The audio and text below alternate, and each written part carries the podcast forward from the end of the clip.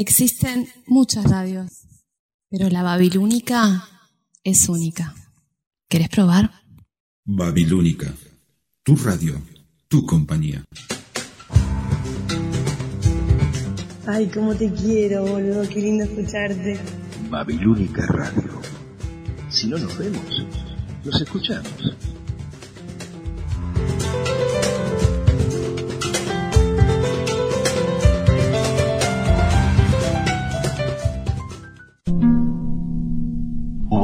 En que yo pensaba mucho en los axolotl. Iba a verlos al acuario del jardín de Splans y me quedaba horas mirándolos, observando su inmovilidad, sus oscuros movimientos. Ahora soy un axolotl.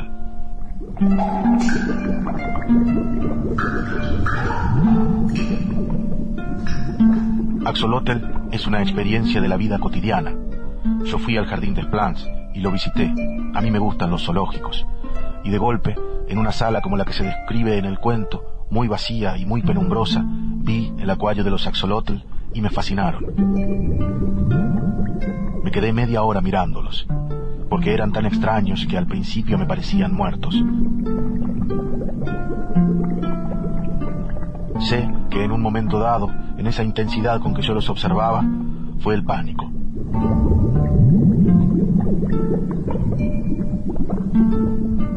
Vos sentís que no hay comunicación, pero al mismo tiempo es como si te estuvieran suplicando algo. Si te miran es que te ven y si te ven, ¿qué es lo que ven? Y de golpe tener la impresión de que hay como una ventosa, un embudo que te podría embarcar en el asunto. Y entonces huí. Yo huí. Y esto es absolutamente cierto. Jamás he vuelto al acuario del jardín de Splans. Jamás me voy a acercar a ese acuario, porque yo tengo la impresión de que ese día me escapé.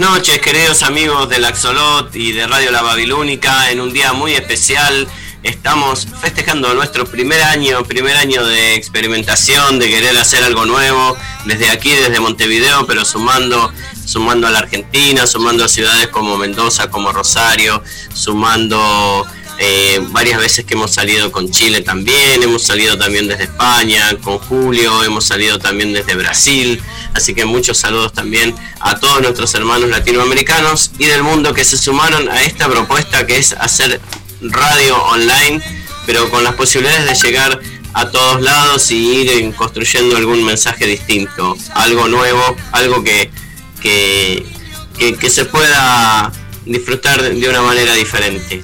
Y para darle la bienvenida al día de hoy, eh, quiero saludar a Daniela Campos que está desde Mendoza y que nos acompañó casi desde el principio, digo casi porque es verdad que el primer día no estuvo, pero que enseguida se incorporó y le dio el toque eh, particular y, y característica del programa con sus notas, con su voz, con su, con su poesía, con, con las voces de, de Latinoamérica profunda que, que Daniela conoce y con su mirada, por supuesto, con su mirada única.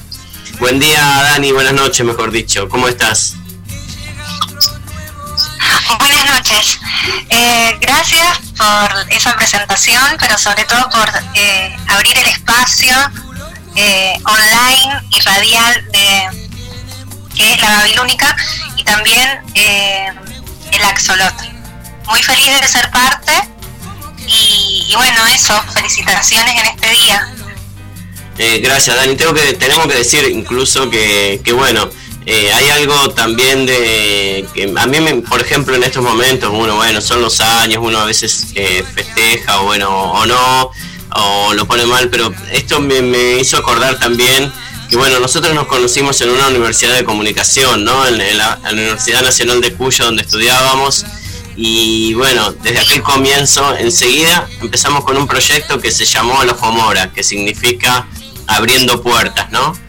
Y, y nos inventamos mil y un maneras de eh, estar presentes con, con una nueva comunicación eh, por fuera también de, de los medios porque no nos hacían lugar. Y después también tuvimos oportunidades de trabajar incluso para proyectos documentales en televisión en Mendoza, eh, eh, cubrir interesantísimos eventos también desde el punto de vista de la comunicación. Por lo tanto, este abriendo puertas nos lleva a que hoy nos convirtamos en, babilónicos. Así que bueno, me vienen esos recuerdos, por eso te, te recuerdo especialmente y bueno, tengo que también acordarme en esos momentos de, de- Sofía, eh, de Virginia, eh, bueno, y de todos, de todos los compañeros.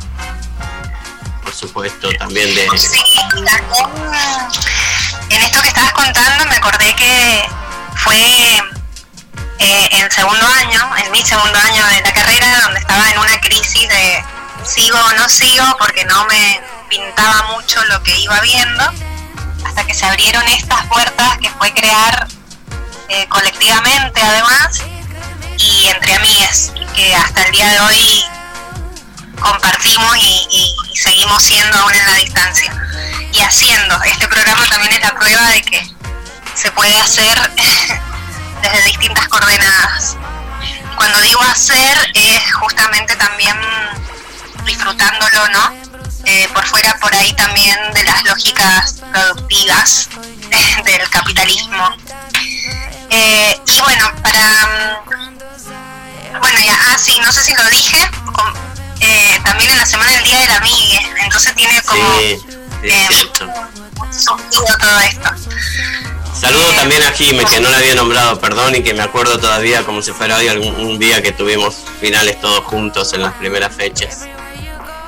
Sí, y justo Jimé ahora está viviendo en el sur más, en el sur del sur. En el sur del sur, en el faro del fin del mundo, en Ushuaia. No, no, no en Ushuaia, sino en Tierra del Fuego, sí. en la Tierra del Fuego. Tierra del Fuego. Tierra del Fuego. Bueno, y para continuar con el espíritu festivo, pero sobre todo también con, con lo babilónico del espacio, eh, les traigo una canción que, si bien Santi me presentó como la que traía la, la cuestión latinoamericana, hoy saltamos el charco para conocer eh, un dúo de Navarra, España, creado en el año 2014. Está compuesto por eh, Dodo Sound e Iseo y el estilo mezcla el reggae, el dub y el trip hop. Justamente por esa mezcla y por también lo que representa esta canción es que la quiero compartir en este día especialmente. Y bueno, eh, agradecer eh, nuevamente el espacio y la escucha a, a las y los oyentes de todo Iberoamérica que nos acompañan cada miércoles. Y un abrazo muy fuerte también para el equipo eh, de la Babilónica, para mm, quien nos está operando hoy, es Luis, y para vos, Santi, eh, amigo mío, por continuar los caminos Bueno, y gracias. estando cerca. Así que bueno, que Ahí vamos. la canción. Déjame bailen. también a mis amigos del Rincón de Lectura, eh, de aquí de, de Montevideo, pero que al que también se suma mucha gente de todos lados, de La Plata especialmente. Y bueno, así empiezo también saludando en este día que va, vamos a tener muchos saludos, pero sobre todo también tenemos una entrevista muy especial que voy a, voy a presentar después de, después de este tema que, que ¿cómo es que se llama Dani? Se llama Arigato y la banda, el dúo, se llaman Iseo y Dodo Sao. Y es un tema bien babilónico. Bueno, entonces vamos, le pedimos al operador que lo mande al aire y enseguida volvemos.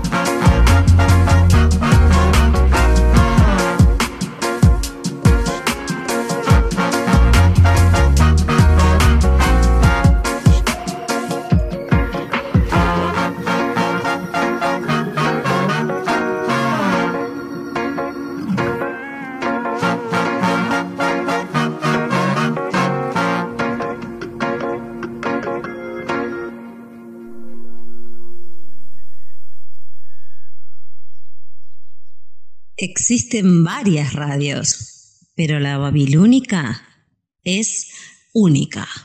Proba. Todos los sábados, Laura y Verónica te esperamos de 10 a 11 y media de la mañana en dos ventanas al mundo para compartir lecturas, información, recetas, buena música y mucho más. ¿Dónde? Aquí, en Babilónica Radio. Si no nos vemos, nos leemos. Manual de instrucciones. Dos ventanas al mundo, todos los sábados a las 10 horas de Montevideo y Buenos Aires, a las 9 horas de Nueva York y a las 15 horas de Madrid. ¿Por dónde? Por la babilónica.com.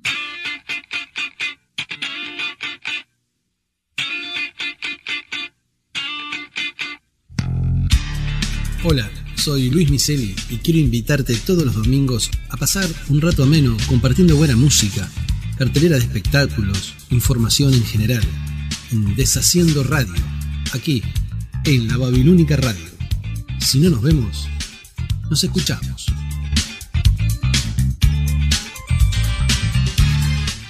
Deshaciendo Radio, todos los domingos, 20 horas Montevideo, Buenos Aires, 1 de la madrugada Madrid, 19 horas de Asunción y New York City, aquí en www.lababilúnica.com.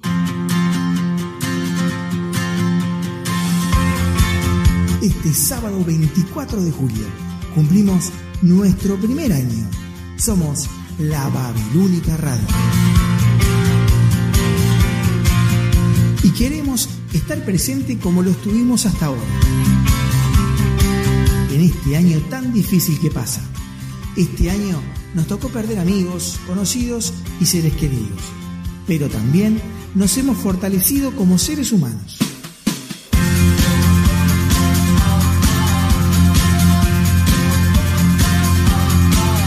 Este sábado 24, durante el programa especial en nuestros estudios de 17 a 22 horas, estaremos esperándote con apoyo de alimentos no perecederos que donaremos para el Centro Nueva Vida del Barrio Borro. Se recibirá a partir de las 13 horas en Pablo de María 1034. La Babilónica Radio.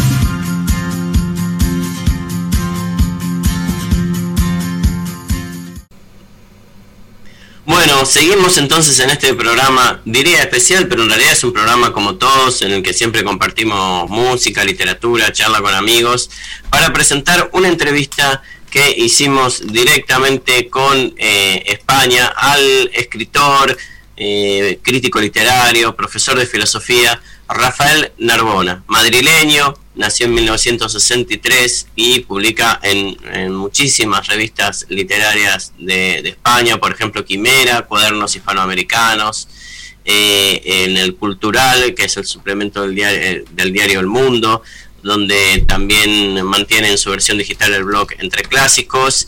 Y eh, son muy buenas también las colaboraciones en el Revista de Libros, que es una revista digital donde tiene un montón de artículos eh, muy, muy interesantes.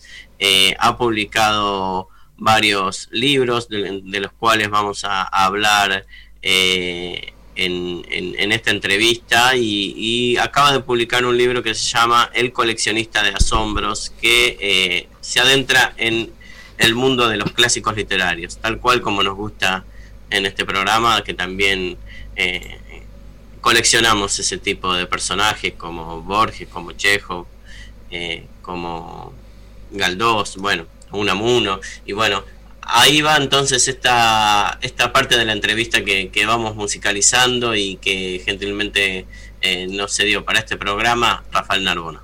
Para presentarte al público, Rafael Narbona sos filósofo, escritor, periodista, crítico literario también, eh, en ese orden o en otro. Tenés, vos, le, vos le pones un orden a, a tus actividades, a, a, tu formación. Pienso que filósofo, creo que eh, por lo que entendí es, es, lo primero, ¿no? Sí, me, yo he sido profesor de filosofía durante 25 años, eh, con fundamentalmente en instituto, con alumnos de, de 16, 17, 18 años.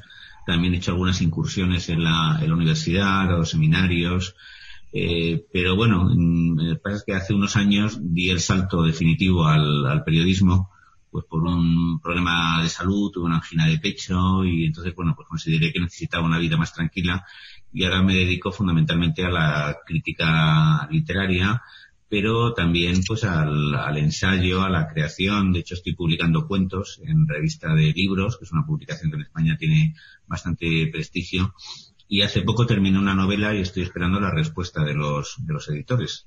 Pero vamos, que mi vida ahora fundamentalmente consiste en, en leer y escribir. Tengo tres blogs, uno en el cultural, donde pues escribo fundamentalmente sobre clásicos, otro en revista de libros, donde escribo tanto relatos como ensayos, y otro en Vida Nueva, donde son textos de carácter ya pues religioso y donde me he sentido pues muy acogido, ¿no? Yo soy un, un católico con una perspectiva eh, no sé cómo llamarla, tal vez progresista, ¿no? O sea, yo me identifico con eh, la teología de la liberación, aunque yo no soy marxista, ¿no? Ni, ni creo que la teología de la liberación lo fuera.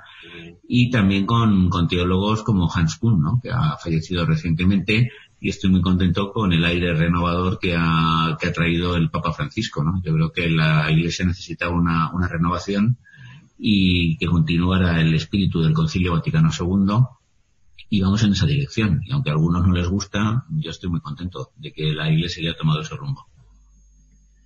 Bueno, entonces tenés eh, un vínculo con Latinoamérica de algún modo, ¿no? Porque también las raíces de la teología de la liberación están aquí y, bueno, fueron muy castigadas también. Y ahí hay una posibilidad de, de, una, de un redescubrimiento, ¿a vos te parece la teología de la liberación?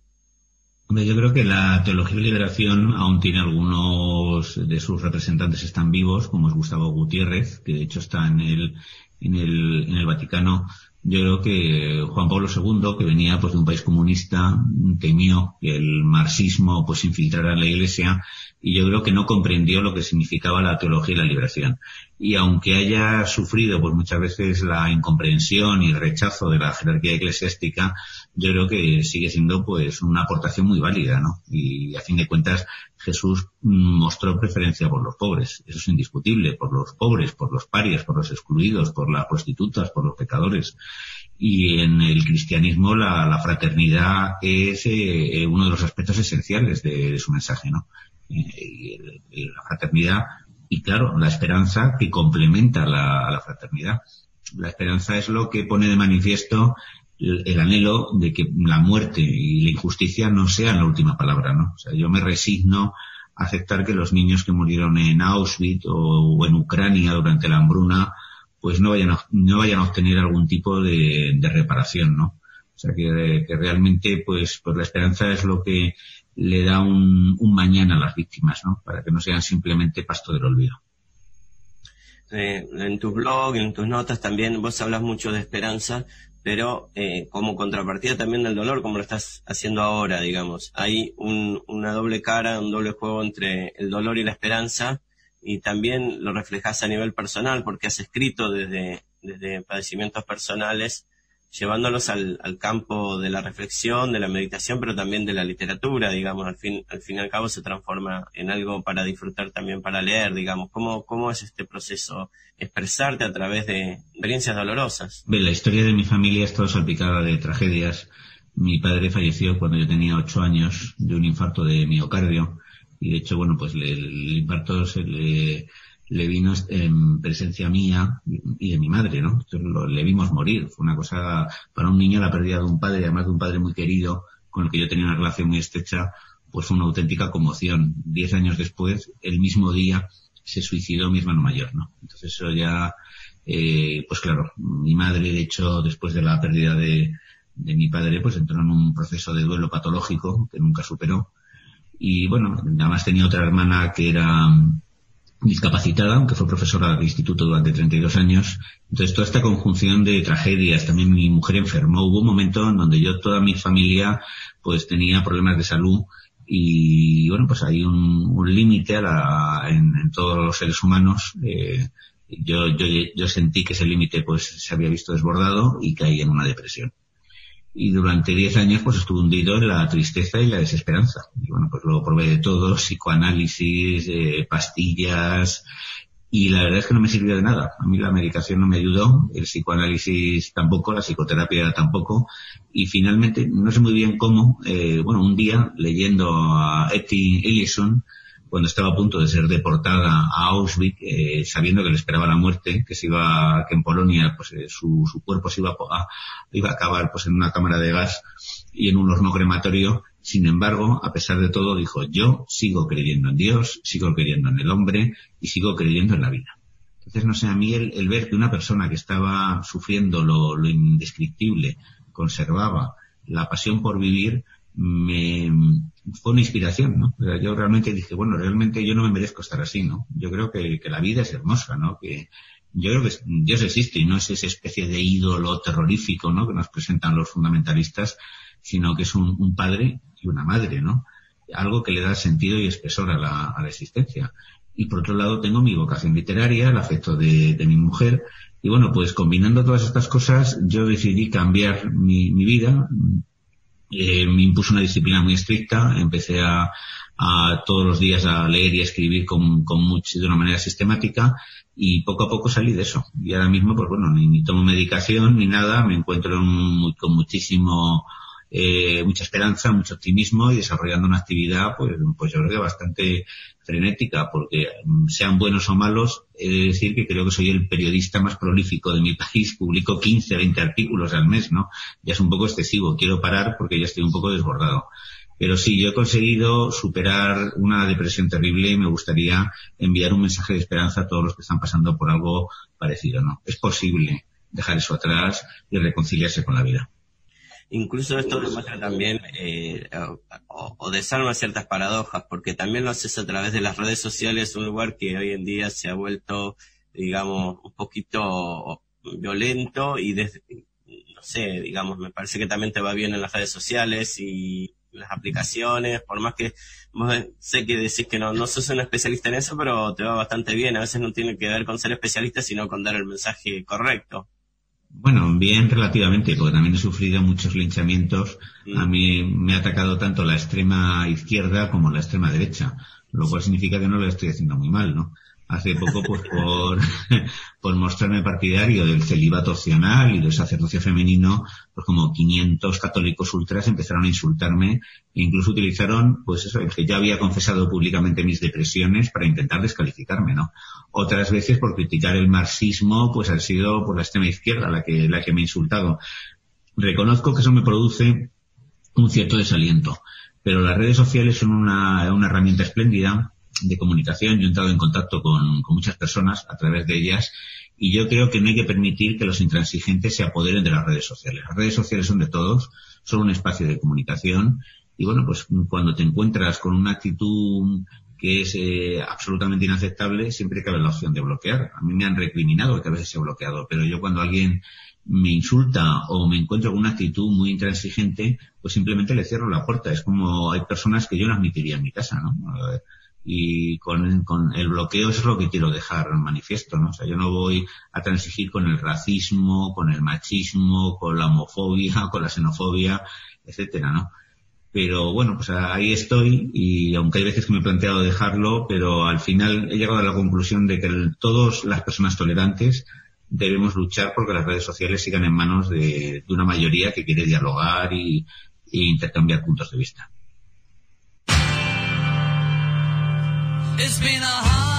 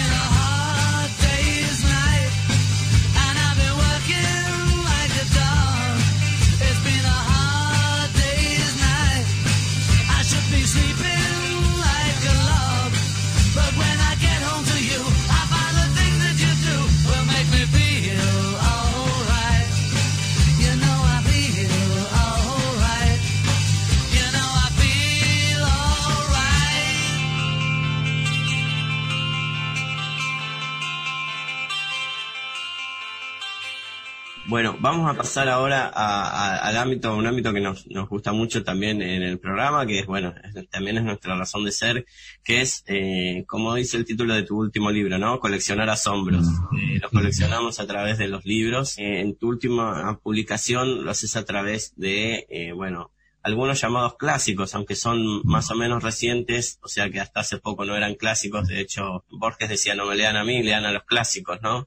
Pero bueno, ¿de qué se trata esta última recopilación y, y cómo, por qué también priorizás este tipo de literatura y digamos que, que también es otra paradoja que pareciera que clásicos están olvidados o perdidos y siempre que, que se publican artículos, libros, vuelven a fascinar, digamos, los, los clásicos, los llamados clásicos. Bueno, yo este libro, eh, que aquí tengo un ejemplar, que es el coleccionista de, de asombros, ¿no? que acaba de aparecer en España, que se podrá comprar en, en Amazon, ¿no? Y que también hay Amazon, versión eh, en digital, pues eh, contiene cinco inéditos, pero el resto de, son 27 ensayos y el resto proceden de un blog que yo tengo en el Cultural, que es una revista cultural española que durante mucho tiempo se vendió como suplemento del diario El Mundo, que ahora se puede comprar de forma independiente. Y yo ahí en el año 2016 propuse un blog que hablara de los clásicos. mm, la directora le pareció una buena idea y es cierto que empecé por clásicos mm, más convencionales como Santa Teresa de Jesús, San Juan de la Cruz, Cervantes, Baltasar Gracián, Fray Luis de Granada, pero luego poco a poco pues fui empezando a hablar de clásicos contemporáneos, ¿no? Desde el siglo XIX, hablé de Galdós, hablé de Dostoyevsky, hablé de Tolstoy y luego de clásicos más recientes como Borges, ¿no? Que Borges probablemente es el padre y maestro mágico de, la literatura en lengua española de, del siglo XX e incluso me he permitido pues hablar de escritores aún vivos, como es el caso de eh, Mario Vargas Llosa o en España de, de Javier Marías. Entonces, pues bueno, mi libro eh, que incluye pues a, muchos autores. Yo no he hecho la selección, la ha hecho, la ha hecho el, el, editor sobre 300 textos, ha elegido 27, e incluye a figuras como Albert Camus, como Silvia Plath, como Carson McCullers, como Thomas Berger, Knut Hansun, eh, Chávez Nogales, eh, Pessoa, Becker, Pizarnik, Unamuno, Steinbeck, Hannah Arendt, pero también incluye a clásicos del cómic. O sea, hay, un, hay capítulos dedicados a Tintín, a Haddock, al Capitán Trueno, a Asteris. Yo no sé si, por ejemplo, el Capitán Trueno es conocido en, en Uruguay. Yo creo que no. Es un, no. Fue el cómic más popular de la España de los años 50-60. Era una especie de cruzado medieval que inicialmente se enfrentaba a, a los infieles, a los moros, pero luego pues pasó a ser una especie de paladín de las libertades y de hecho su autor, Ambros, había sido un preso republicano, había pasado por las cárceles franquistas y utilizaba el cómic pues para reivindicar pues un ideal humanista contra el racismo, contra la discriminación y bueno pues es una conjunción de textos que incluyen una, un prólogo de Eugenio Fuentes, que es un escritor español de novela negra, y una nota de cortesía de Fernando Aramburu. Yo imagino que el fenómeno de patria también ha llegado allí a, al cono sur, ¿no? Mm. Y bueno, pues como fuimos compañeros en el cultural y tenemos una buena relación de amistad, le pedí una frase de cortesía que aparece en la contraportada. el coleccionista de asombros, por cierto, es un título que yo le he robado a Francisco Javier Irazoki, que es un poeta español, navarro, amigo íntimo de Aramburu, que se había definido a sí mismo varias veces como un coleccionista de asombros. Entonces me gustó tanto la expresión que yo le pedí permiso para transformarla en título de mi libro, me lo autorizó y bueno, me envió un pequeño poema que también está al principio de, la obra. No es que me llame la atención, pero digo, me gusta y digamos también, eh, bueno, por un lado esto de hacer justicia con el cómic, me parece que en los últimos años se está haciendo justicia, era un, en algún momento fue un género considerado menor y hoy comparte un prestigio que, que, se lo merece porque también los artistas plásticos que trabajan en los cómics son, son fenomenales y, grandes trabajadores. Y, no, tu inclusión también de, autores y en cuanto a filosofía y en cuanto a posturas, me refiero, digamos, vos contaste también esto de, ser amplio, ser católico, pero bueno, a, eh, lidias con, con autores de, de, extremos opuestos también, por decirlo de algún modo. Si quieres hablar de esperanza y después, bueno, por ahí, eh, una autora como Pizarnik o, o algunos otros que, que, de los cuales vos escribís, como Sartre, como más allá de, que, de, de lo que escribas, ¿no? Pero, o, o, el mismo Foucault, que también eh, tenés tu, tu, tu, crítica, digamos, pero ¿cómo hacer para lidiar con estos extremos del, del pensamiento, digamos, y, y cómo, cómo incluirlos? ¿Los, los valorás? Vos siempre ahí tenés una mirada crítica, digamos, de pensadores muy nihilistas, pero siempre los utilizás, digamos. ¿qué, cómo, ¿Cómo conjugás estos pensamientos? Hombre, yo en, el libro anterior, que era un ensayo sobre la mística, que se titulaba Peregrinos del Absoluto, la experiencia mística, incluía dos villanos, que eran eh, Cioran, bueno, que según una amiga mía rumana, Cioran es Chioran, como se pronuncia, ¿no? Chioran y, y Bataille, ¿no? Y hace poco, pues bueno, publiqué un, dos artículos bastante críticos con Foucault y con Sartre, ¿no? Y yo creo que, bueno, un intelectual tiene un poco la obligación, o un crítico, de hablar de todo. Y hay autores como, por ejemplo, Albert Camus, que no son creyentes, y para mí el que sea creyente o no en ese sentido no es relevante, pero que tienen una mirada ética. Yo, el, el humanismo de, Albert Camus, la búsqueda de la esperanza, yo siempre me he sentido muy acogido en, en su literatura, y no es una experiencia aislada, sino que pienso, por ejemplo, a Charles Miller, que es el autor de literatura del siglo XX y cristianismo, que es un, una auténtica catedral del conocimiento, mmm, hablaba mucho y muy bien de, de Albert Camus. O sea, allí en aquellos autores que hay respeto por el ser humano, que hay esperanza, que hay anhelo de justicia, yo siempre encuentro cosas valiosas. Algo que no he visto, por ejemplo, en Foucault, ni en Sartre, ni en Cioran. Pero bueno, el problema de Cioran es que fue muy popular en España, creo que lo sigue siendo, no solo en España, sino también en América Latina.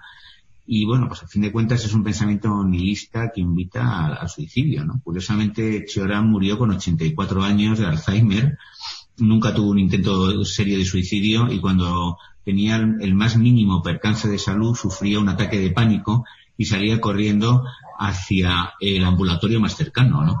Entonces, a mí me pareció que su pesimismo tenía un componente de pose, ¿no? De pose, pero que puede ser, pues, terriblemente seductor para un joven. Y yo creo que a los jóvenes, ahora que tengo ya cerca de 60 años, hay que transmitirles amor a la vida. No decir que la vida es una porquería y que lo mejor sería estar muerto. Entonces yo creo que también hay que escribir contra algunos de estos mitos, ¿no? O como Sartre o como Foucault, que yo creo que sus ideas pues también han contribuido a la infelicidad de muchas personas. Pero también tienen algunas categorías de crítica social que son muy útiles. Por ejemplo, el concepto de biopoder que, que se está, eh, digamos, eh, viendo también incluso hasta como, como un, presagio de, de, Foucault porque cada día el biopoder y con esto de las vacunas también lo podemos ver como la distribución desigualitaria de vacunas o el mismo hecho de las vacunas. Pero bueno, es un tema más complejo. Sí, hombre, por, ejemplo, por ejemplo, la biopolítica de Foucault eh, pues, es interesante, ¿no? Por ejemplo, biopolítica fue lo que hicieron los nazis, transformar el cuerpo en, en un territorio político, ¿no? Y administrarlo como si fuera cosificarlo Sí. Pero la cuestión es que Foucault luego tampoco plantea alternativas que me parezcan muy humanas, ¿no? Y de hecho, pues tuvo también posiciones que me parecían, pues, él ha llegado a defender, pues, el, la sexualidad infantil, ¿no? Como en los años, o, o, también, bueno, pues, en su vida privada al parecer no tuvo un comportamiento muy ejemplar, pero eso no, no afecta a sus ideas, sino que le hace una crítica del poder que sí me parece interesante, y que yo suscribo en parte, pero luego no plantea alternativas éticas ni humanas. Se queda simplemente en una perspectiva negativa y que me parece a mí un poco estéril. Hablamos de clásicos, ¿no? Y, y bueno, Borges que, que fue, no digo ninguneado, era, era reconocido, era conocido, él mismo se, se trataba de ocultar, digamos, pero sí ya cuando, cuando era, eh, cuando de adulto, digamos, ya sobrepasando los 50 años, sí fue muy reconocido y ya, digamos, idolatrado, al menos en Argentina, en Sudamérica. Mm. ¿Vos pensás que, que de la literatura actual eh, es difícil descubrir cuando alguien es contemporáneo y, y, realmente está produciendo una obra, digamos, que vale la pena? Digamos, ¿nos, ¿nos estamos perdiendo los Borges de la época o no existen?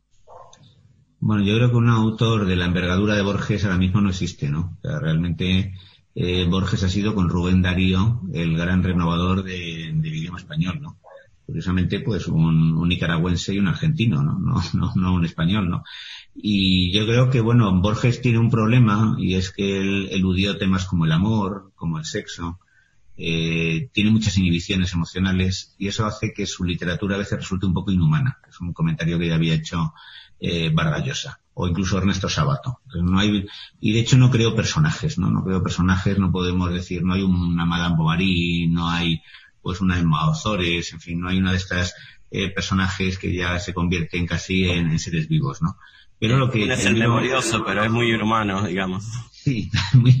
Pero fundamentalmente Borges es un prodigio verbal, que es lo mismo que dijo de Quevedo, ¿no? O sea, él realmente, eh, sus adjetivos, sus estructuras, su sintaxis, su forma también de, de eh, recuperar pues muchos los hallazgos de los clásicos como Quevedo o como, o como Gracián, pues hicieron que, que, que el idioma eh, se renovara y al mismo tiempo introdujo temas que hasta entonces apenas habían salpicado nuestra literatura, temas sacados de la, de la filosofía. Yo, por ejemplo, siento mucho aprecio por el cuento del inmortal, ¿no? Como, como plantea pues el problema de la, de la finitud.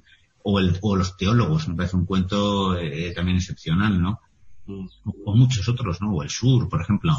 Quizás el sur es uno de sus cuentos más humanos porque tiene un componente autobiográfico y donde habla que él siempre deseó ser un hombre de acción y no un bibliotecario tímido, ¿no? Pero yo creo que no hay ningún autor que tenga, que tenga esta, esta envergadura sí hay autores vivos que han aportado grandísimas cosas. Pienso en Vargas Llosa, al cual se le critica mucho por sus ideas políticas, pero es, un- pero es el autor de, por ejemplo, de novelas magistrales como Conversación en la Catedral. que Es una de las grandes novelas de la literatura española, y no de la literatura española, sino de la literatura del, del siglo XX. En España me parece un, buen escritor, no tan grande como Borges ni como Vargas Llosa, Javier Marías. A mí me gusta bastante lo que, lo que hace. Me parece que probablemente es el autor más original. Pero el problema de la literatura, yo creo, es que ahora mismo las editoriales apuestan sobre todo por las obras comerciales. Funcionan como empresas que quieren ganar dinero. Y ha desaparecido un poco eh, el editor que busca la obra de calidad. En España sí subsisten algunas editoriales. Pienso, por ejemplo, en Acantilado. Acantilado es una, hace una selección muy rigurosa de los textos, pero no sé si ha pasado en América Latina, pero en España prácticamente dos multinacionales han comprado todas las editoriales. Tú lees, por ejemplo, Tusquets, pero ya no es Tusquets. Tusquets pertenece a, a Planeta y se han impuesto los criterios de mercado. Entonces yo creo que hay autores que venden mucho, que tienen cero calidad literaria, no voy a citar nombres porque no quiero ofender a nadie, pero y hay otros, pues no sé, hay autores, yo pienso en un escritor español que se llama Juan Gracia Armendáriz y publica en editoriales pequeñas, es muy poco conocido y, y se vende poco, ¿no? Entonces yo creo que es un problema de que la economía de mercado ha contaminado el mercado del libro y al final pues lo que se busca es el éxito, el dinero y no la calidad. En un momento también se criticaba al boom latinoamericano diciendo que era puramente editorial y sin embargo albergaba a los grandes escritores que vos estás nombrando, pero pero no no es lo que pasa ahora, digamos. Quizás Carmen Pero- Balcells detrás de ellos sí evaluaba y, y Sí, y había grandes, pienso por ejemplo en José Donoso, que fue uno de los del boom y un grandísimo escritor, o Bonetti, que por cierto yo escribí un artículo sobre él, pero al final la editorial no sé por qué que ha publicado mi libro no, no quería preguntar si tenías algo escrito de Onetti, porque bueno, eh, preguntándote desde Uruguay, eh, por más que también es un, un- un escritor que a los uruguayos les resulta difícil, digamos, eh, por más que, que lo reconocen como el padre, digamos, de todo. Onetti Borges también era, ¿no? De, de apellido. Eh, Sí, yo cuando se cumplió hace poco mm, el aniversario, no sé si su muerte o su nacimiento, pues me pidieron un artículo y lo que, que apareció en el cultural y es uno de los artículos que propuse la editorial. Como la editorial no quería superar las do- 200 y pico páginas, cada vez se vende peor un libro muy extenso, ¿no? También se buscaban libros cortos que tengan como pildoritas, que se puedan leer en el metro. Y el libro, y mi artículo de Onetti, pues no lo seleccionaron. Yo a mí Onetti me gusta muchísimo. La vida breve me parece un, o junta cadáveres, ¿no? Son, son dos obras que me parecen. también una mirada pesimista, digamos, por decirlo de algún modo. O el astillero, me parece que su pesimismo es exagerado y devastador, ¿no? Yo creo que él era un, era un, un hombre pues de- con un temperamento muy, muy lúgubre, ¿no? Y de trato difícil, tímido, introvertido, poco comunicativo. Y su literatura tiene mucha calidad, pero yo no suscribo su pesimismo, ¿no? Pero claro, eso no significa nada. Tampoco suscribo el pesimismo de Shakespeare y, y le leo con muchísimo entusiasmo, ¿no?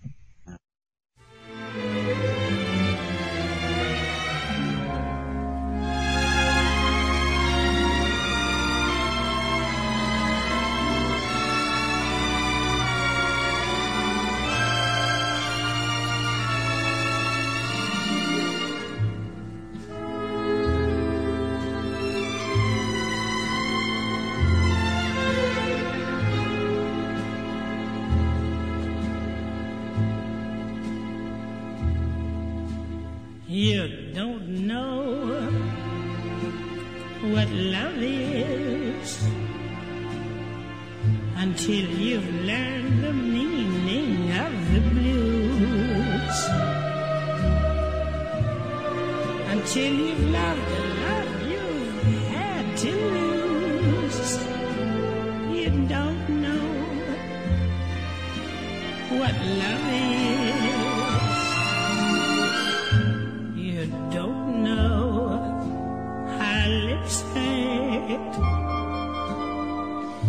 Until you've kissed and had to pay the cards. Until you've flipped your heart and you have lost.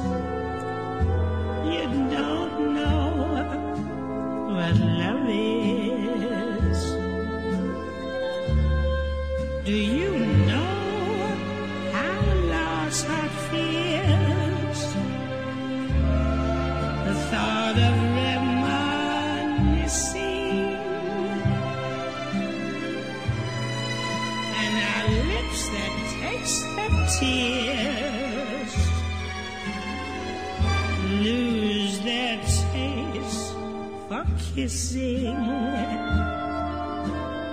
You don't know how hearts burn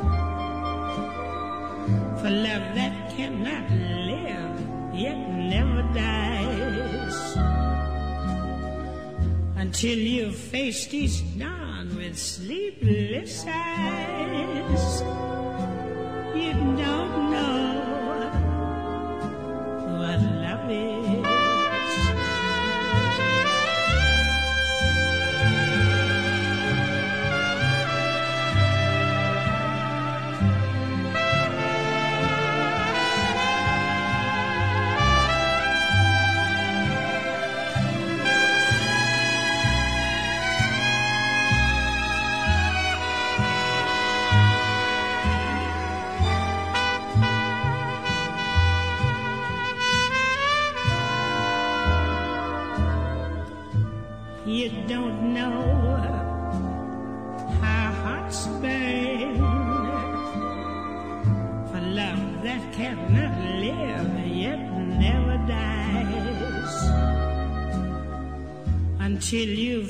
Each down with sleepless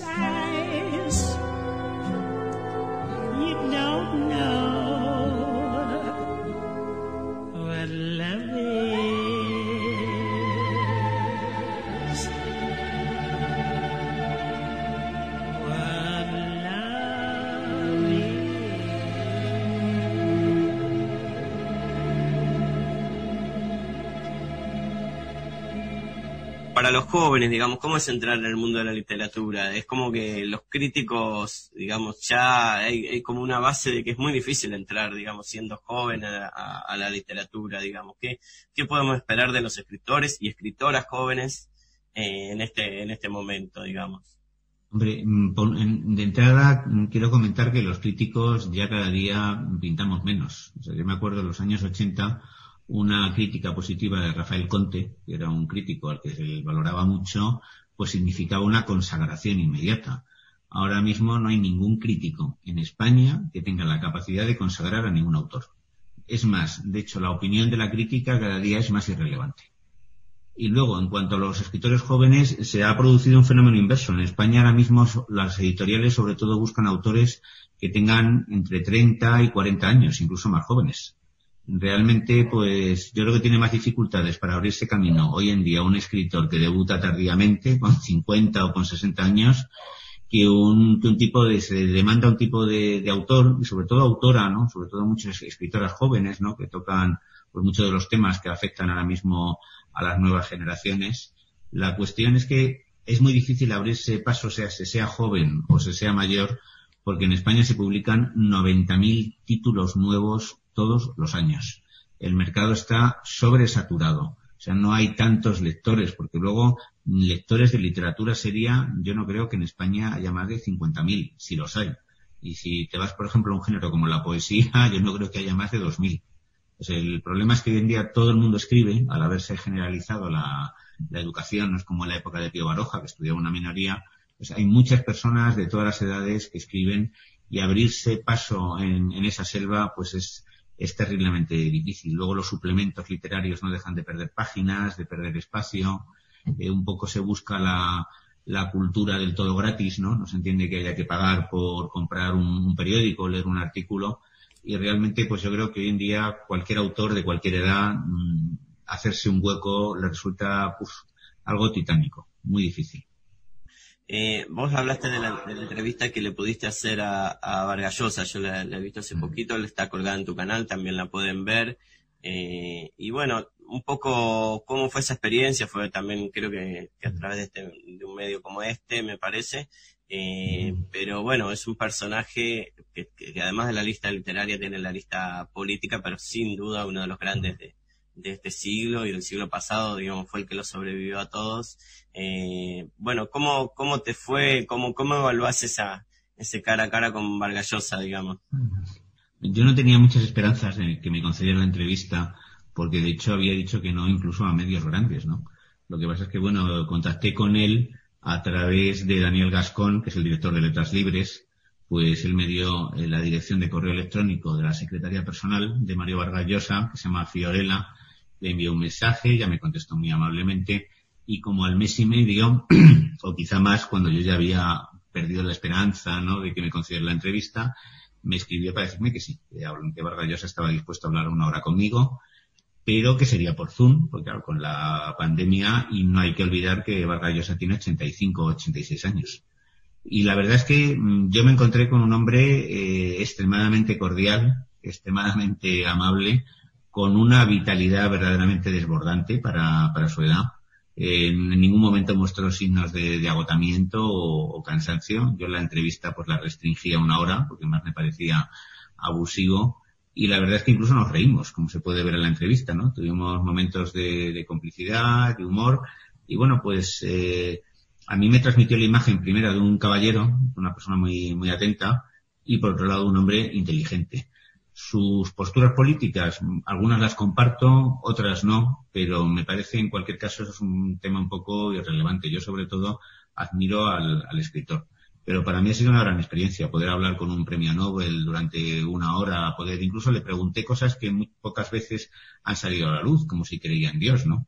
Y él, pues bueno, me contó por desgracia una experiencia de, de, abuso sexual en un colegio religioso, ¿no? Intentaron, pues, que sufrió, pues, el, eh, el acoso de un, de un sacerdote, ¿no? Y él no me dijo que fuera ateo, sino que era agnóstico, que por un lado le parecía eh, poco verosímil que estuviéramos aquí solamente por azar, pero que por otro lado, pues no encontraba argumentos para creer firmemente en Dios. También estuvimos hablando de los cómics que leía en su infancia, que apenas sabía, me dijo, y, y, de, y de su paso por la, por la política, de los disgustos que, que, se, que se había llevado y de cómo había conseguido saltar de los cuentos de los jefes, donde eran relatos de adolescentes, a la madurez ya de la ciudad de los perros, que a mí es una novela que me gusta mucho, ¿no? Y me dijo que fundamentalmente leyendo, que yo creo que es donde aprende, donde se forja un escritor, ¿no? No discuto el valor de los talleres de escritura, pero yo creo que lo esencial es leer. Y me dijo que leyendo a Faulkner, que leyendo a Joyce, que leyendo a Celine, pues ahí es donde había adquirido su maestría narrativa. Fue una experiencia eh, estupenda. Muy loable y bueno, se puede encontrar en, en, las redes, en YouTube, particularmente en tu canal libre, no hay que pagarlo. Sí.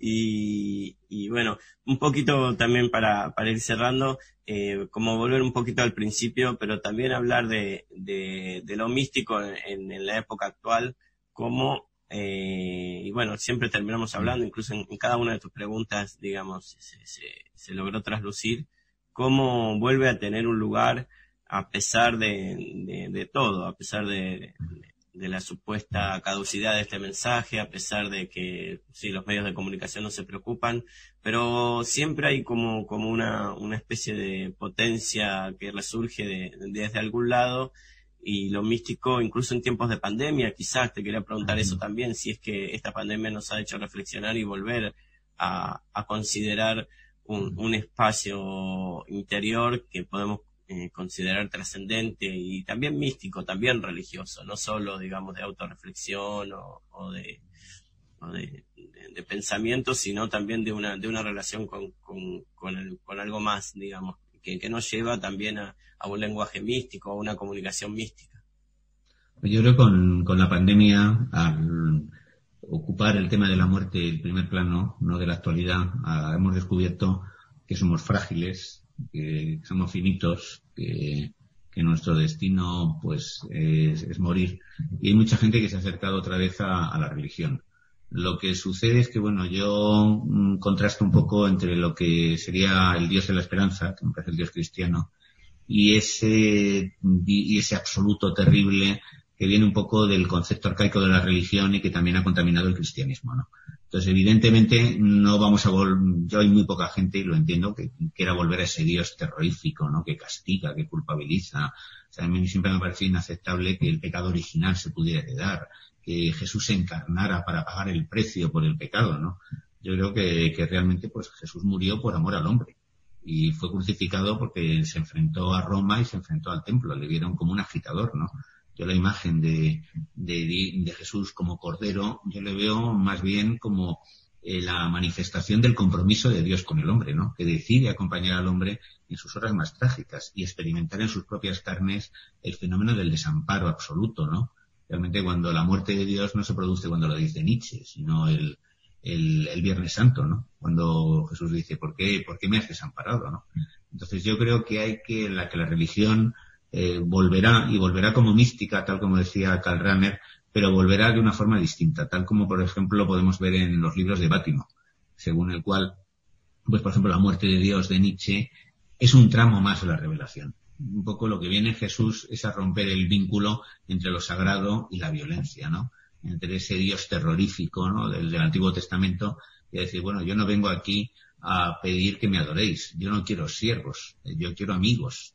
Entonces, pues, pues realmente eh, ese, ese, de la esperanza que, que no pide servidumbre y, que no abruma al ser humano con culpabilidad, sí va a volver, yo creo que sí puede volver, pero de alguna manera lo que tienen que hacer, creo yo, las religiones es desprenderse de toda esta, de toda esta carga mitológica. Eh, que yo creo que deforma el mensaje cristiano.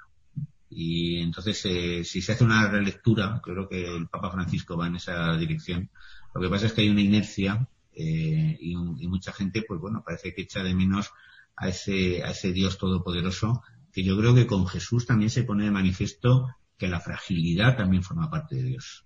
O sea, que Dios no es un ser inmutable y estático, sino que tiene una historia y, un, y, un, y, y que deviene. Y que Dios no es el mismo después de la experiencia de la tortura y la crucifixión.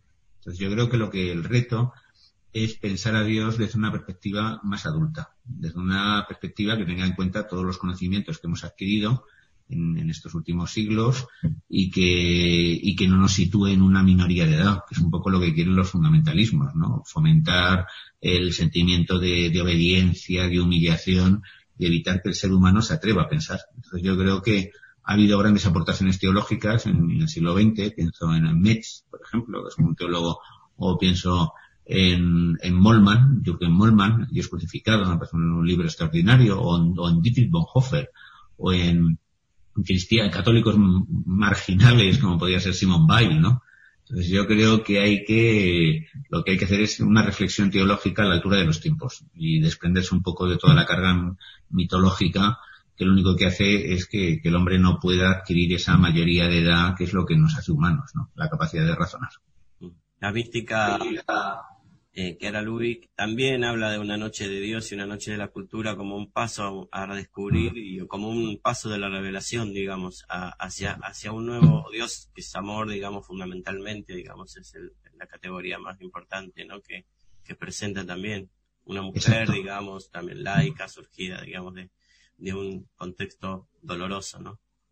Bueno. Sí, sí, bueno, un placer. Muchísimas gracias entonces para, por haberte comunicado con nosotros desde la otra eh, parte del planeta. Desde, en que sepas también que, bueno, por esta magia también de las redes sociales, eh, tus artículos eh, eh, llegan, se distribuyen. Es cierto que el libro impreso y lo extrañamos y ojalá que llegue también eh, el coleccionista, que llegue también en, en, papel, en carne y hueso, como, como se puede decir.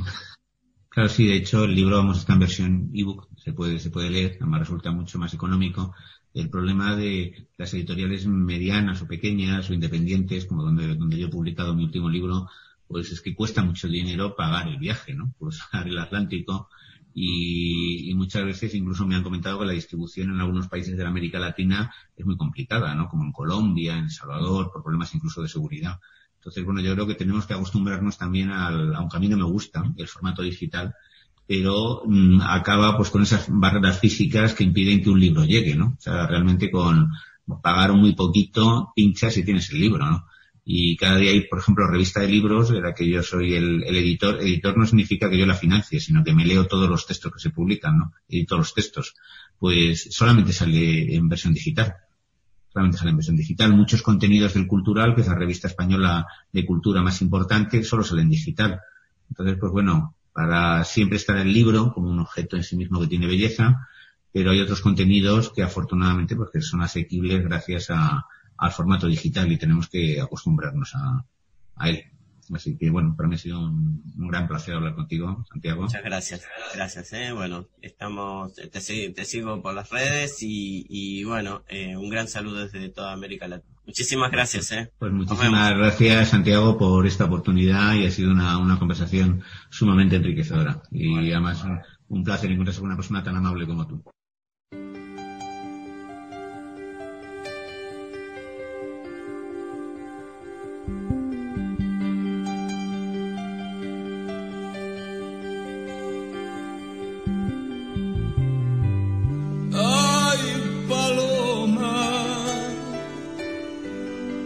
A las ramblas de Barcelona, con la muerte en las alas,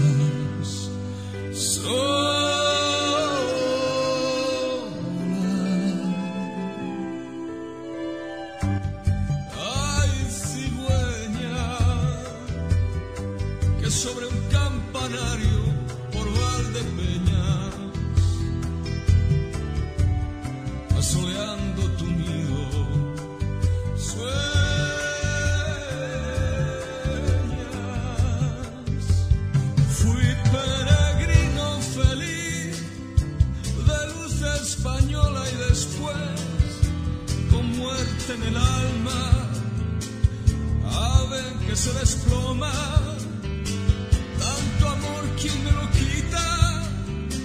Tanta dicha, ¿quién me roba?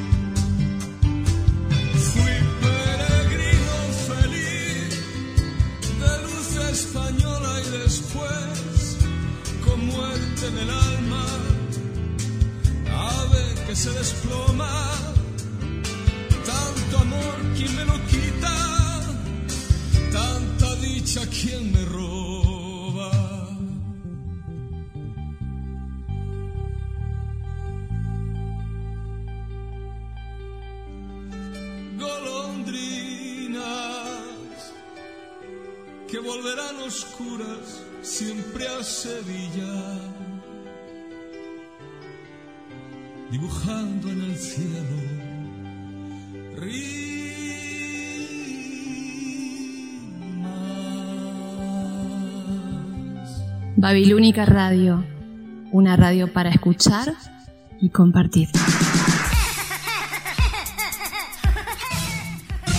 Te invitamos al próximo sábado a partir de las 17 horas en www.lababilúnica.com. Tendremos un programa especial con varios participantes de la radio. Sorteos y regalos. Desde las 17 a las 22 horas. A comerla. No te lo pierdas entonces www.lababilúnica.com.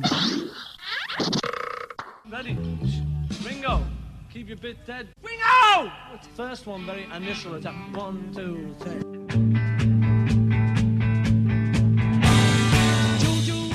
Hola, soy Mario Casina y te quiero invitar todos los sábados a las 19 horas a Helter Skelter, donde estaremos recorriendo junto a Polo Medina y Gerardo Brañas la maravillosa historia de los Beatles.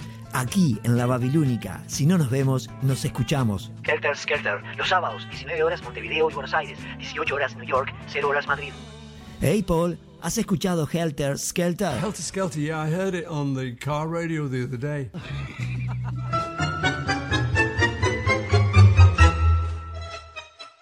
Si yo tuviera cinco mangos, ya te vi a venir a vos. ¡Viejo! ¡Usted es un tigre! Va, va a ver qué, qué tango le, le voy a fabricar. Tango, fuera de aquí, a tu rancho. Los berretines son gustos que nos damos en la vida. Nosotros tenemos tres. El tango, el cine y el fútbol. Seguinos al compás del 2x4. Todos los jueves, en el nuevo horario de las 17 horas de Montevideo y Buenos Aires, las 16 horas en Nueva York y las 21 horas de Madrid.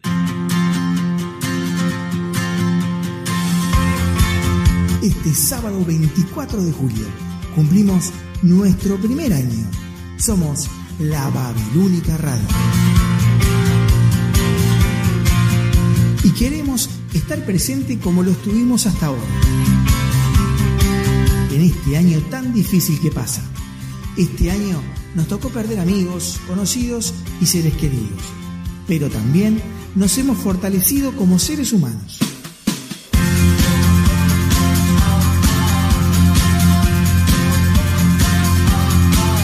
Este sábado 24, durante el programa especial en nuestros estudios de 17 a 22 horas, estaremos esperándote con apoyo de alimentos no perecederos que donaremos para el Centro Nueva Vida del Barrio Bordo.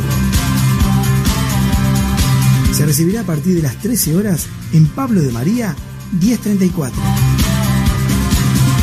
La Babilónica Radio.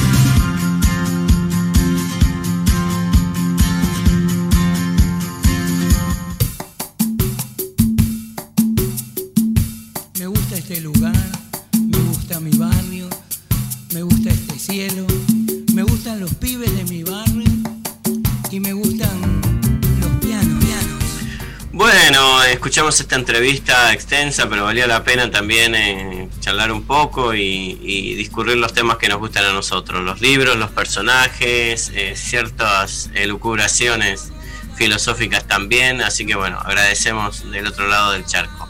Ahora, bueno, me llegan muchos saludos por este por este nuevo año de que empezamos con la Babilónica, de Laura Díaz. Yo quisiera agradecer también a Rubén, Nando y Félix que, y Eduardo también, que son los que me apoyan para que haga este programa y, que salga al aire. Y, bueno, de mil maneras, de mil maneras me, apoyan y además escuchan este programa.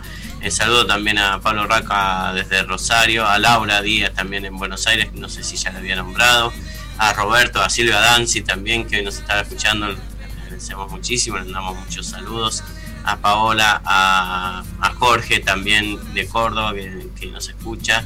Y bueno, hoy en este programa tan especial en el que queremos darle voces eh, a los amigos, un pequeño, pequeño, pero muy importante poema seguido de música, eh, leído por nuestra amiga, querida amiga y compañera eh, Sari siempre nos lee, nos trae algo, no, nos encuentra algo interesante y que en esta ocasión va a leer algo nada más y nada menos que de Alejandra Pizarnik, esta poeta argentina que, bueno, que tanto nos gusta que ella va a presentar.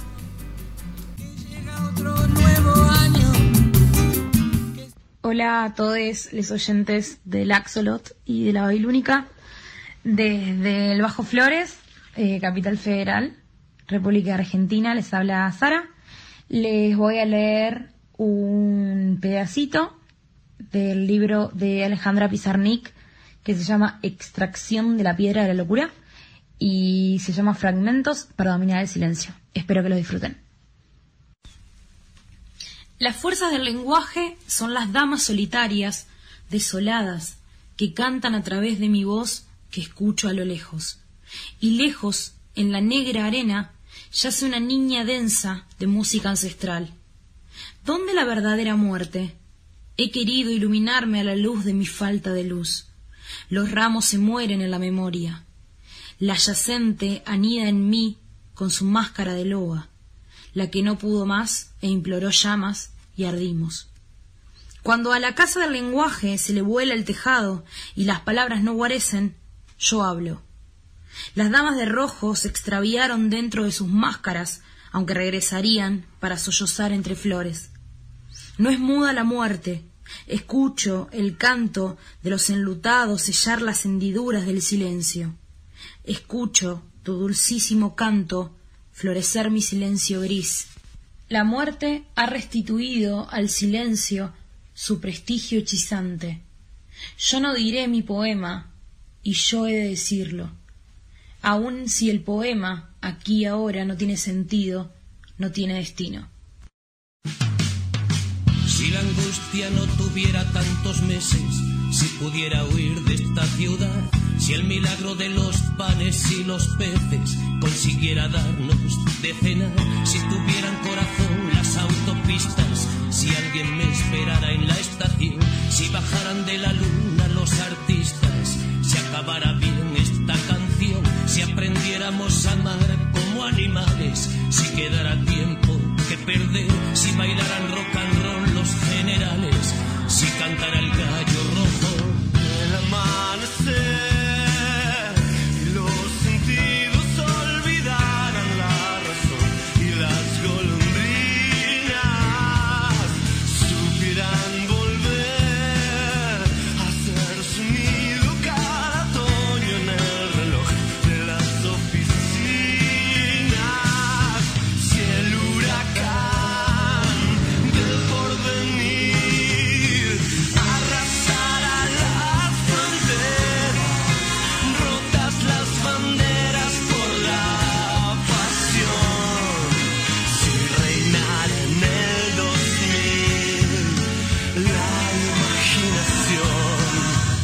silencio cotizara más que el oro, si encontrara hotel en Sangrila, si la muerte hiciera mutis por el foro, si pudiera yo quererte. Hasta el final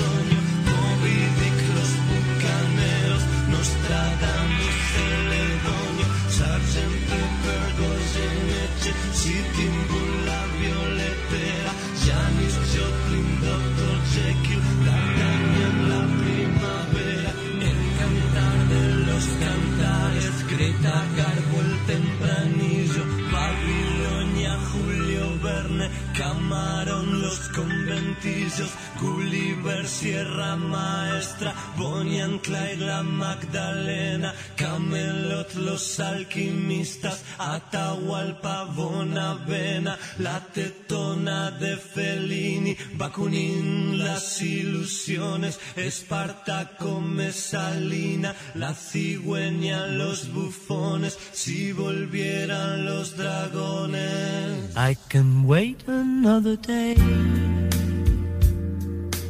Hola, hola, hola. Mi nombre es Sebastián Guedes y quiero invitarte los sábados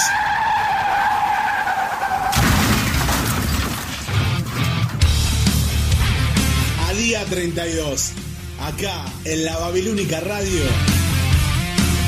Día 32. Los sábados a las 22 horas. Si no nos vemos, roqueamos. Los sábados, 22 horas, Montevideo, Buenos Aires. 21 horas, Nueva York. 3 de la mañana, Madrid. Trasnochamos. Trasnochamos. Te invitamos al próximo sábado a partir de las 17 horas en www.lababilúnica.com. Tendremos un programa especial con varios participantes de la radio. Sorteos y regalos. Desde las 17 a las 22 horas. A comerla. No te lo pierdas entonces www.lababilúnica.com.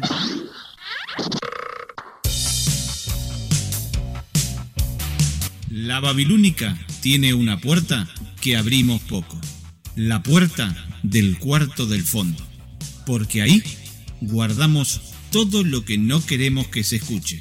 Te esperamos todos los domingos a las 22.30 horas por Babilónica Radio. Si no nos vemos, nos escuchamos.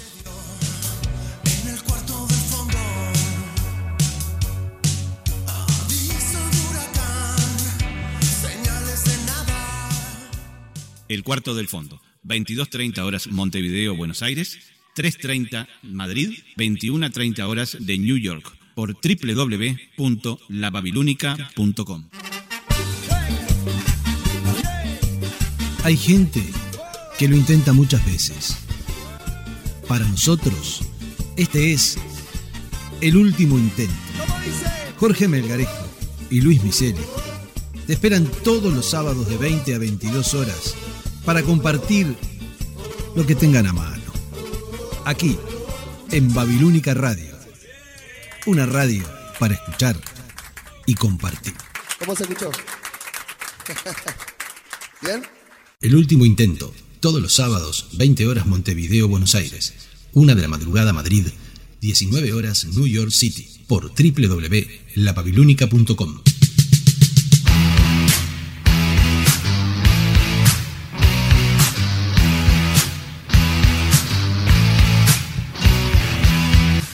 Hola, soy Betina Esteves y te invito a que me acompañes en Mujeres en Rock. Todos los viernes a las 21 horas, el rock tiene voz de mujer.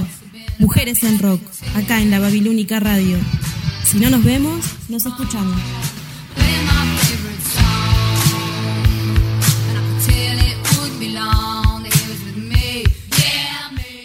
Mujeres en Rock. Todos los viernes a las 21 horas, Montevideo, Buenos Aires. 20 horas, Nueva York. 2 a.m. Madrid. En lababilúnica.com. Si no nos vemos, nos escuchamos.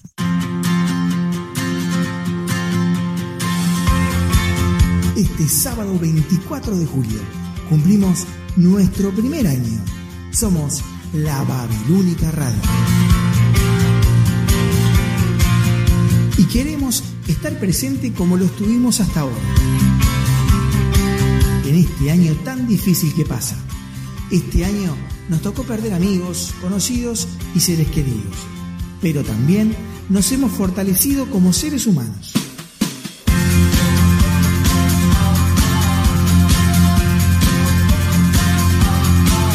Este sábado 24, durante el programa especial en nuestros estudios de 17 a 22 horas, estaremos esperándote con apoyo de alimentos no perecederos que donaremos para el Centro Nueva Vida del Barrio Borro. Se recibirá a partir de las 13 horas en Pablo de María 1034. La Babilónica Radio.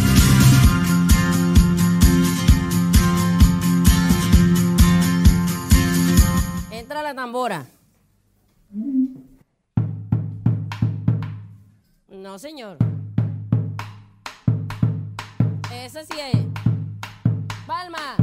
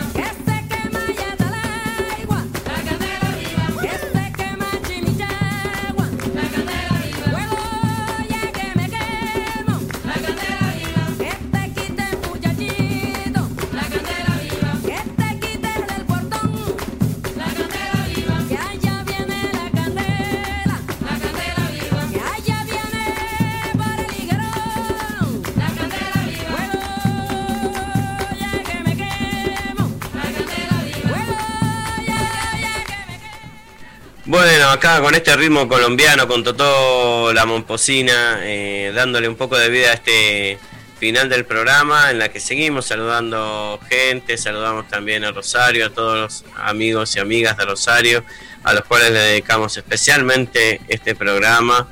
eh, y eh, el cuento que viene que es de Rocío Ravera y que lo lee, que tiene un blog también muy interesante para, para seguir que se llama Cualquier Cosario, cualquier cosario.blogspot.com. Ya lo hemos pasado, pero me encantó, eh, vamos a volver a repetirlo. Y, y bueno, entonces aquí va eh, para dedicado especialmente eh, este cuento de y el agradecimiento también para Rocío, seguido por una canción y volvemos. Que no se parecía. Érase una vez un hombre que no se parecía. Cuando su madre lo vio por primera vez, todo arropado de verde campo quirúrgico, dijo se parece a. Desde esa frase inconclusa, que pareció caer sobre él como una maldición, nunca nadie lo encontró parecido a otro. No se parecía ni a sus parientes más cercanos ni lejanos, ni a la vecina de enfrente, ni al perro de la familia. Genetistas famosos estudiaron el caso, pero en vano. La fórmula de su fisonomía parecía ser más secreta que la de cierto famoso refresco que todos conocen. Sabios de todas las religiones y tradiciones fueron consultados.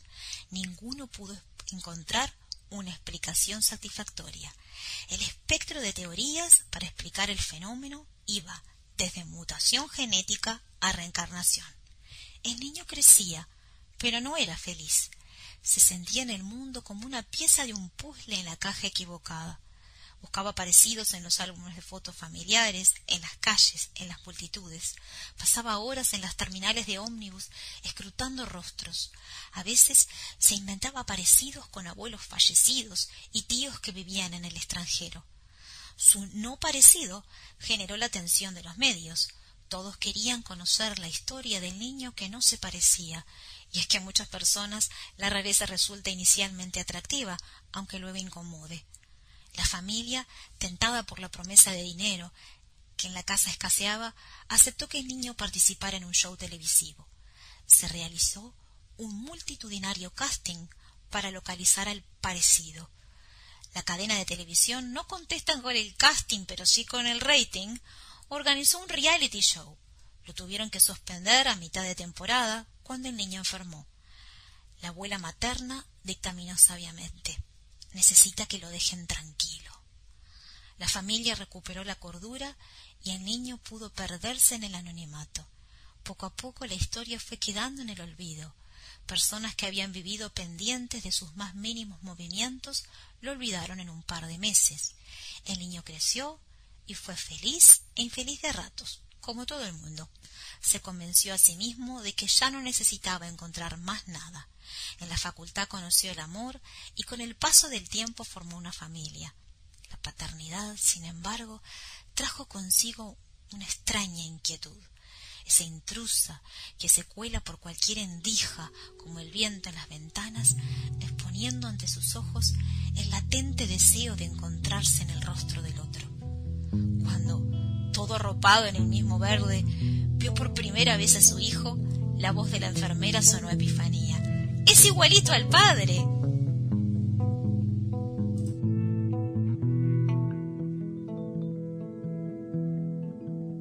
Fumó más de 40 cigarrillos, acostumbrado a verse en el reflejo del parque. Encontraba el amor entre sus piernas, lo nuevo lo encontró después de ayer. Y no importaba nada más, el tiempo pasaba y el aire se reía de los dos. Y no importaba nada más, el tiempo pasaba y el aire se reía de los dos. Se le fue el aire, se fue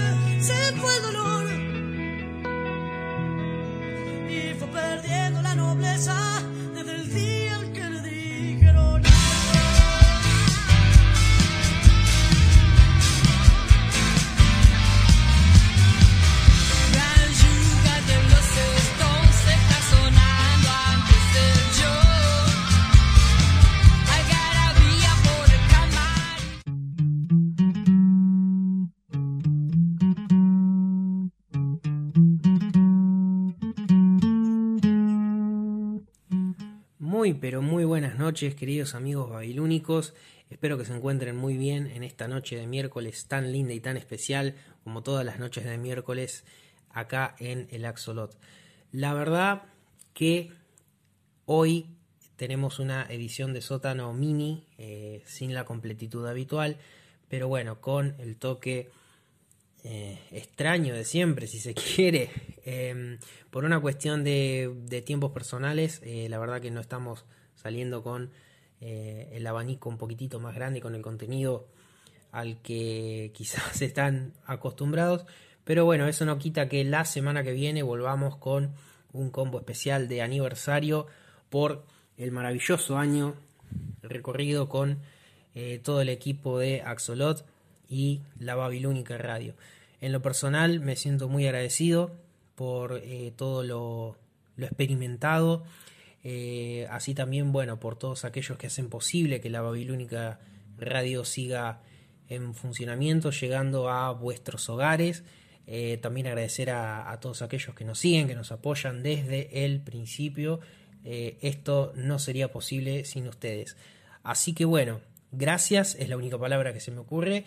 Y bueno, ahora a seguir por más.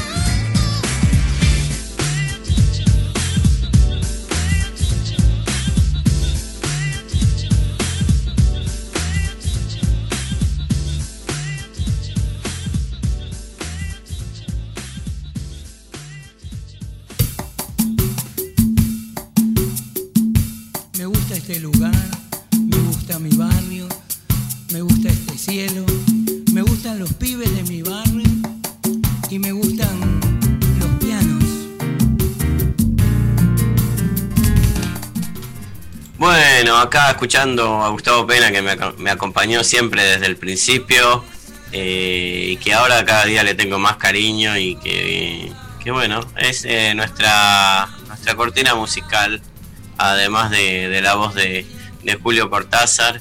Y habiendo concluido este programa aniversario, no me queda más que también agradecer a Luis, el operador del día de hoy, Luis Emilio, que estuvo fantástico. Le he pedido milagros que ha resuelto en segundos, eh, digamos, y además pude hacer el programa también muchísimo más tranquilo. En este nuevo horario de las 22 que empezamos la semana pasada y hoy ya vamos acostumbrando a la gente a las 22, así ya después de las 12 ya se pueden ir a descansar y los dejamos con eh, a descansar, pero escuchando la música de la Babilónica, ¿no? Porque creo que viene la música de los trovadores, creo que es seleccionada por eh, Jorge Melgarejo, que impresionante eh, la selección de Jorge. Y bueno, de, de paso aprovecho para saludar a todos los compañeros de la radio en este proyecto que estamos haciendo y en esta fiesta que estamos preparando para el sábado. A Fabián, que mañana tiene su programa.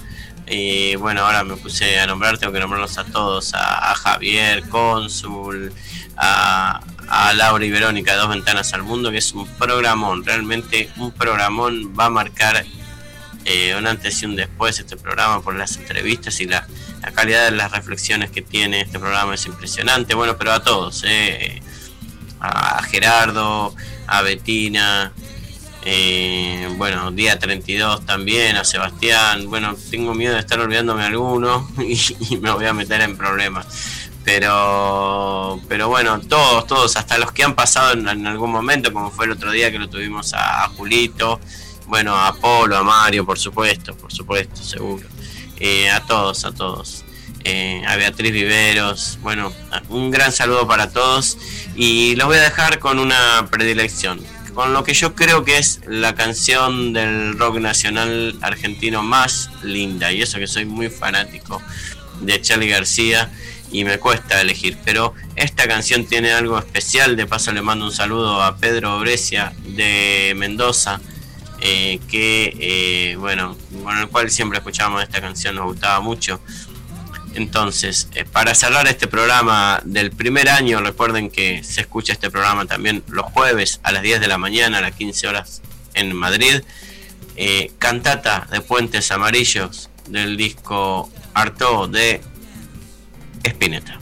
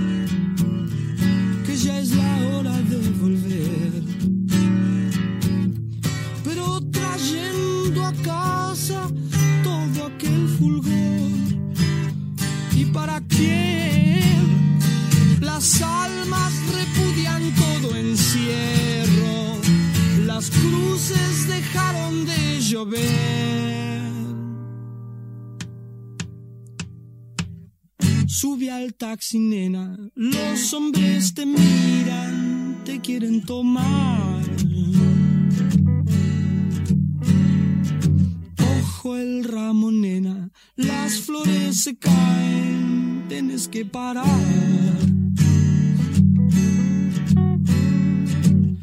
Vi la sortija muriendo en el carrusel tantos monos, nidos, platos de café, platos de café.